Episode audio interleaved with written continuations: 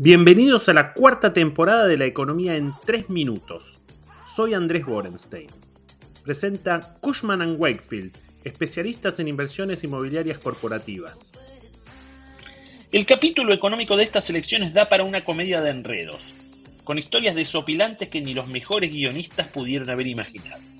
El problema es que ya no es gracioso. Massa quiere cambiar todo el sistema impositivo en el mes 45 de los 48 que tenía su gobierno para hacer política y luego de 14 meses como ministro. Es el cambio más regresivo que alguna vez un gobierno imaginó. Ningún otro país tiene esa mentira de que el salario no es ganancia. Solo pagará impuesto a los ingresos de las personas el 1% de los asalariados, es decir, casi nadie.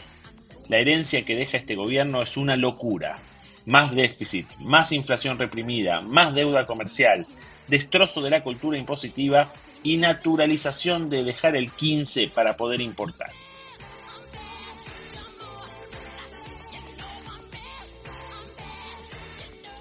Más allá del obvio problema de equidad, nadie sabe cómo se va a financiar esta baja de impuestos. La maquinita es la opción más probable a lo que se suma el hecho de que las provincias tendrán que vender sus bonos del gobierno nacional para compensar lo que pierden. Porque hay que decirlo, Massa es muy generoso con la de otros. ¿Y qué va a decir el FMI?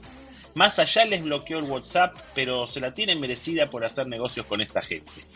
Mientras tanto, el ministro candidato hace sorteos para que los comerciantes no se hagan los pícaros esto está chequeado. Cuando alguien acusa de pícaro a otro, ya saben bien quién es el pícaro.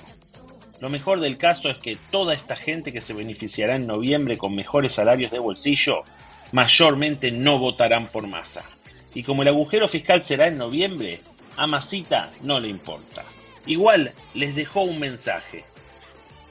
Y que si tienen que ahorrar, compren un autito, algún bien producido en la Argentina, no me vayan a comprar dólares.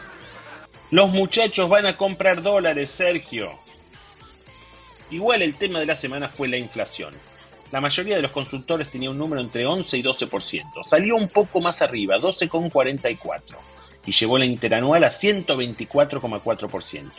La inflación núcleo fue de 13,8% y la de alimentos 15,6%. Y la canasta alimentaria, que es la que define la línea de indigencia, subió 17%. La inflación no fue más alta porque los precios regulados otra vez van muy por atrás del resto. A Massa le desenchufaron la heladera porque los congelamientos no tienen efecto. No hay chance de que septiembre no dé otro número feo. La inflación de agosto aceleró tras la devaluación del 14 de agosto y eso hace que parte de la suba de precios se compute en septiembre porque la inflación es un promedio mensual. Pero por suerte ahora tenemos el gobierno sacando la inflación semanal. La lógica es impecable. En momentos de aceleración inflacionaria, el dato mensual suena a viejo. Ahora el gobierno lo saca sin mostrar metodología y con la esperanza de llevar tranquilidad a la gente porque la infla semanal viene menguando. Si quieren tranquilidad, les cuento que la inflación de la semana pasada fue 2,1%, lo que equivale a 195 anualizada. Ahora seguramente están más relajados. Para más datos, la infla semanal de agosto toda junta parece que dio más que la del INDEC. En cualquier caso, parece ser un desacierto comunicacional de magnitud. Ahora la infla semanal viene bajando, pero ¿qué pasará cuando vuelva a acelerar? ¿O de verdad creen que solo va a bajar? Las consultoras ya vienen haciendo esto y es lógico que puertas adentro el gobierno también tenga su seguimiento. Pero publicarlo es poner la inflación semanal en la agenda política justo lo que no se necesita para calmar expectativas. En donde los guionistas se fueron al carajo es con eso de que el año que viene la inflación va a ser de 70% y que el dólar va a estar a 607 pesos en diciembre del 2024. Son los supuestos del presupuesto que finalmente Massa presentó luego de que Milei le pida que no cumpla con la ley de administración financiera que lo obliga a presentarlo el 15 de septiembre de cada año. El presupuesto hace años que es un dibujo, pero el de 2024 supera varios límites. Los de Volver al Futuro o ET tuvieron mucha menos imaginación que los guionistas del ministro candidato. Más aún, según el presupuesto, el dólar termina este año en 367 pesos.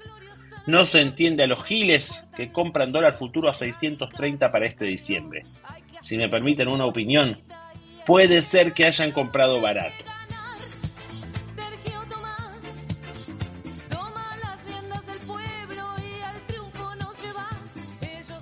Para esta semana seguiremos las repercusiones de lo que pasa en las campañas y lo que deje la elección de gobernador en el Chaco. También hay muchos indicadores, precios mayoristas de agosto, el PBI del segundo trimestre, desempleo, distribución del ingreso, también comercio exterior y datos fiscales del mes pasado. Hasta la semana que viene.